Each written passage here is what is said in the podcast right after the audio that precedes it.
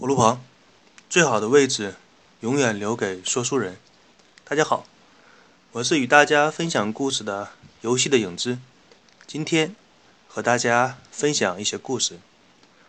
这是我做任天堂历史的第三十集节目，同时呢，也打算把这个话题性的题目呢暂时告一段落。其实就任天堂的发展轨迹来说，我和大家再讲个一百集也不是问题，但是对于整个游戏行业，我还是喜欢和大家多分享一些不同的风景。那么在这里呢，我破天荒的和大家做一个节目预告，就是从下一集开始，我个人打算做一个从八十年代开始的动漫系列的主题，这其中涉及到的动漫。会有一些不同的国家，包括美国的动漫、日本的动漫、中国的动漫，还有其他国家的动漫。我尽可能的做到把我们八零后、九零后这两代人小时候孩提时代看过的动漫，都大致的和大家讲一下。其实呢，很多我们小的时候匆匆看过一眼的那些动漫，它的背后都是有很多故事的，包括它的制作国家。它制作的社会背景、它的制作人以及相关画师的故事，我们孩提时代看到的这些动画片或者是动漫吧，经常是被人拿来作为怀旧的。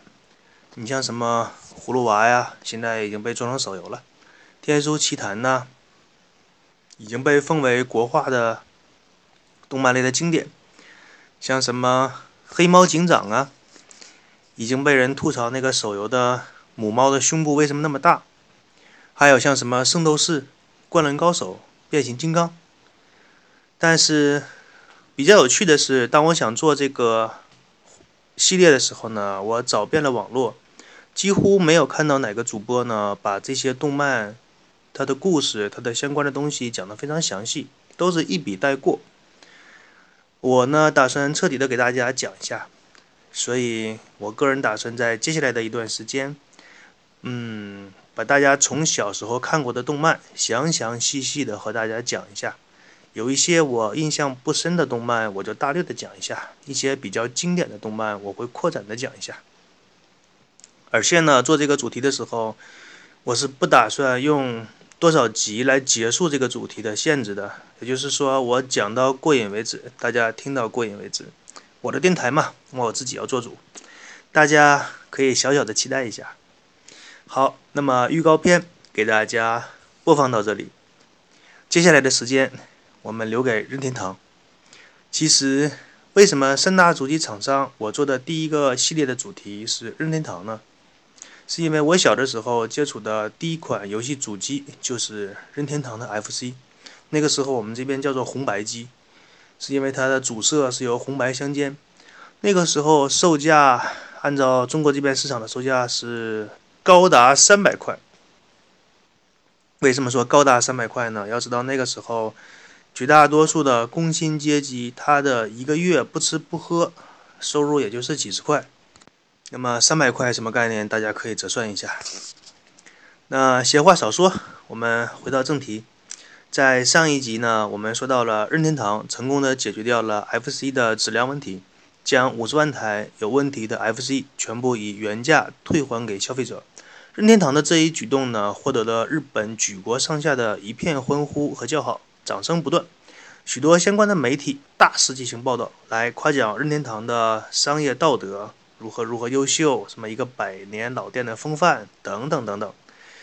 许多日本本土的消费者呢，也是走街串巷喊的什么：“你看我大任天堂如何如何，养我国货优秀的售后服务等等等等等。”这种狭隘的民族主义情绪开始在日本的本土弥漫开来。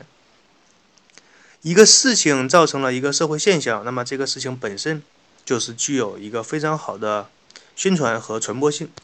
那么任天堂虽然说退掉了五十万台主机，赔了一些钱，但是由于它在这个话题性整个社会上广为宣传，在很短的时间内呢，任天堂又卖掉了一百多万台的主机。可以说是这个结果是非常的美好，不但没有赔钱，就总体来算嘛，而且还赚了钱，更赢得了人心。这样的一个结果呢，可以说是所有的企业家做梦的时候都想得到的。任天堂那边当然是笑得合不拢腿了。可以说这段时间，任天堂简直是活在蜜月期当中，小日子过得那叫一个幸福啊！但是事情真的就那么尽如人意吗？早在古希腊的时候，就有思想家指出过人类的幸福是什么，并且做出了一个非常形象的比喻。那位思想家指出呢，人类的生活状态就像是一个座中的钟摆。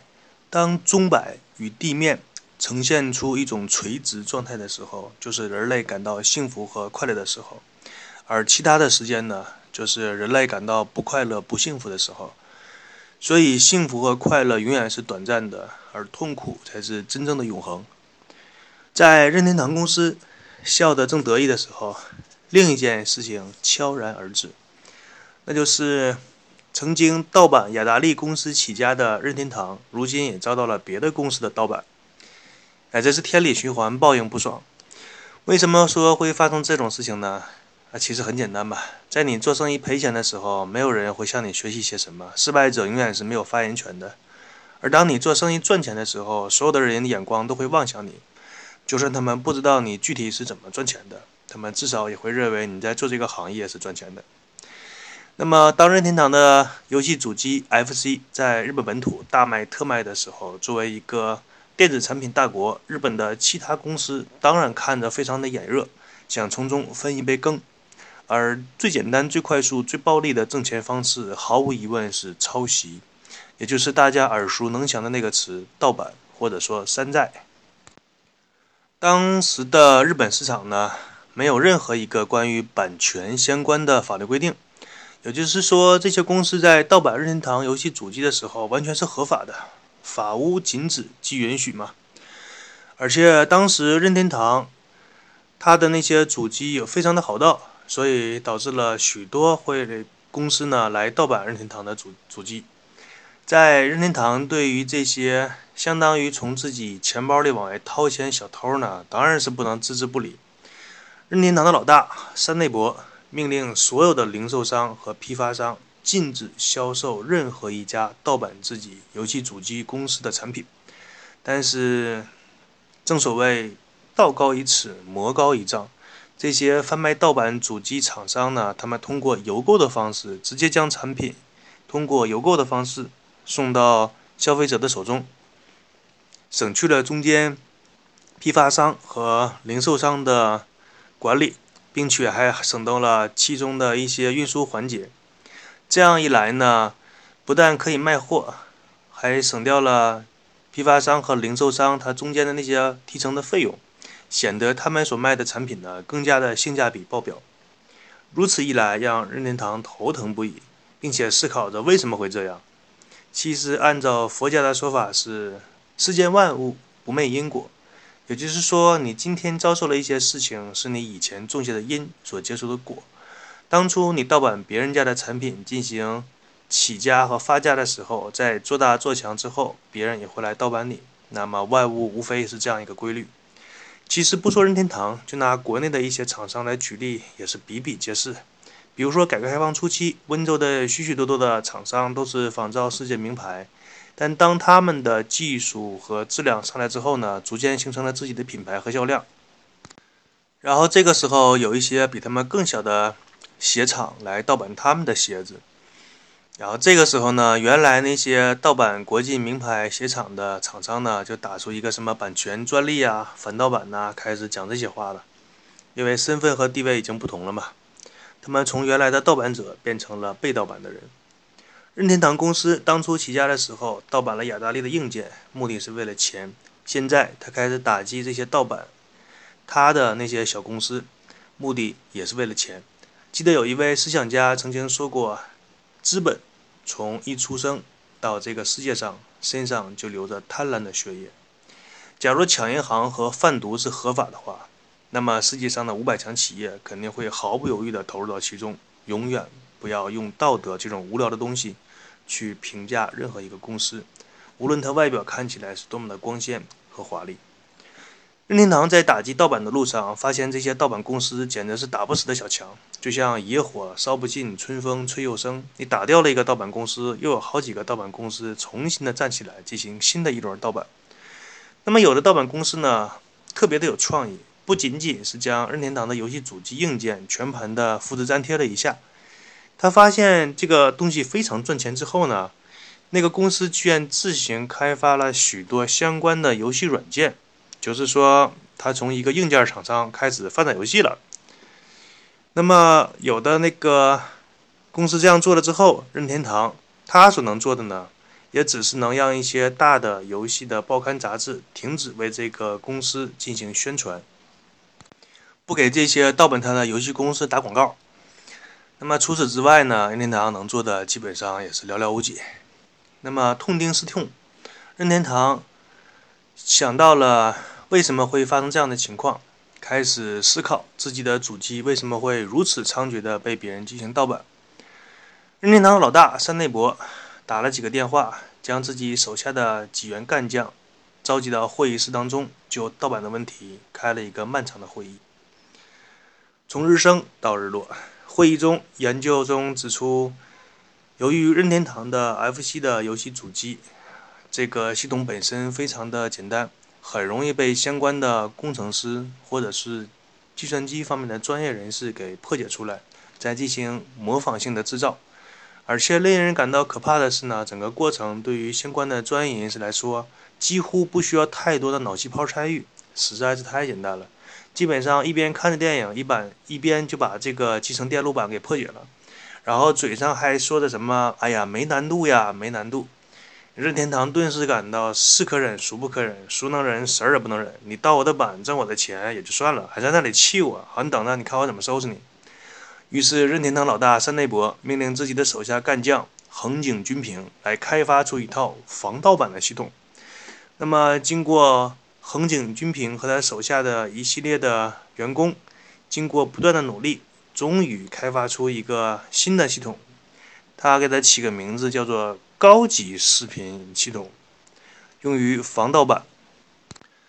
其实这个东西呢，说白了，天底下没有任何一道门是小偷打不开的。同样的道理呢，也是没有任何一个系统是黑客破解不了的。你做出再高明的防盗版系统，也只是暂缓一下你被别人盗版和破解的速度，但是。怎么说呢？你做出了一个门挡在那里，总比没有门别人直接进来要强一点。所以说，任天堂做出的这一系列努力呢，还是有点用的，虽然说用处真的不大。事实上，跟大家把故事讲到这里之后呢，也是讲到了任天堂在家用主机迈出的成功一步。当任天堂把这个反盗版系统做好了之后，想一想，日本本土卖的已经七七八八差不多了，那么是不是应该把它投放在另一块市场呢？于是，任天堂把整个新的系统装在主机里面，然后呢，将 FC 的主机换了另外一个名字，叫做 NES。这个据传说啊，是 FC 这个名字当初在美国已经有别的公司注册了这个名字，所以临时换了成 NES。然后将这个主机呢放到了美国市场去卖，并且在一九八八年的年底就卖到了七百万台的销量，从此奠定了任天堂的辉煌。这个七百万台是什么概念呢？嗯，在中国主机市场解冻之后，呃，PS 四和微软的主机据说加起来卖个了，总共也没有到一百万台，所以说大家可以想象一下七百万台的销量是多么巨大。尤其还是在八几年的时候，而任天堂把游戏主机卖到了这样一个数字，可以说是在家用主机上迈出了非常成功的一步。正如阿姆斯特朗登上月球的时候说出的那句话：“这是我的一小步，却是人类的一大步。”于是，在月球的表面留上了他一个足迹。同样，在于整个游戏界来说，这是。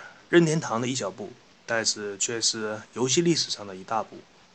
在从1989年之后，任天堂又展现出了它的另外一个非常大的实力，就是它掌机的出现，可以说掌机的出现完全颠覆了玩家的游戏方式。它的这个优势给任天堂公司产生了无比巨大的利益。直到后来 iPhone 这样的智能手机时代的出现，才将这个掌机时代给终结。当然，这期间还包括一个任天堂从诞生以来遇到的第一个强有力的挑战者，就是世嘉公司。它的出现导致了双方互相争斗将近十年的时间，其中的故事精彩纷呈，包括之后的索尼公司出现，再之后的全球首富比尔盖茨的一掷千金杀入了游戏的战场，对未来整个的游戏界平添了无数的传奇和故事。这一切游戏界的故事呢，我会在以后的时间慢慢和大家讲述那些精彩的故事。但是从下一集开始。会是一个回忆类的动漫系列，从八十年代的动漫开始，请大家敬请期待。我是和大家分享故事的游戏的影子。如果大家还算喜欢我节目的话，欢迎大家来订阅我的节目，点击我名字右边那个红色的加号，或者来我的节目当中发个评论，点个赞，我们互相交流一下。同时呢，我也将我个人的微信号和邮箱的地址贴在了每一期的介绍里面。大家如果有心情的话，方便大家可以跟我联系一下。最后，祝大家有一个好心情。我们下一期再见。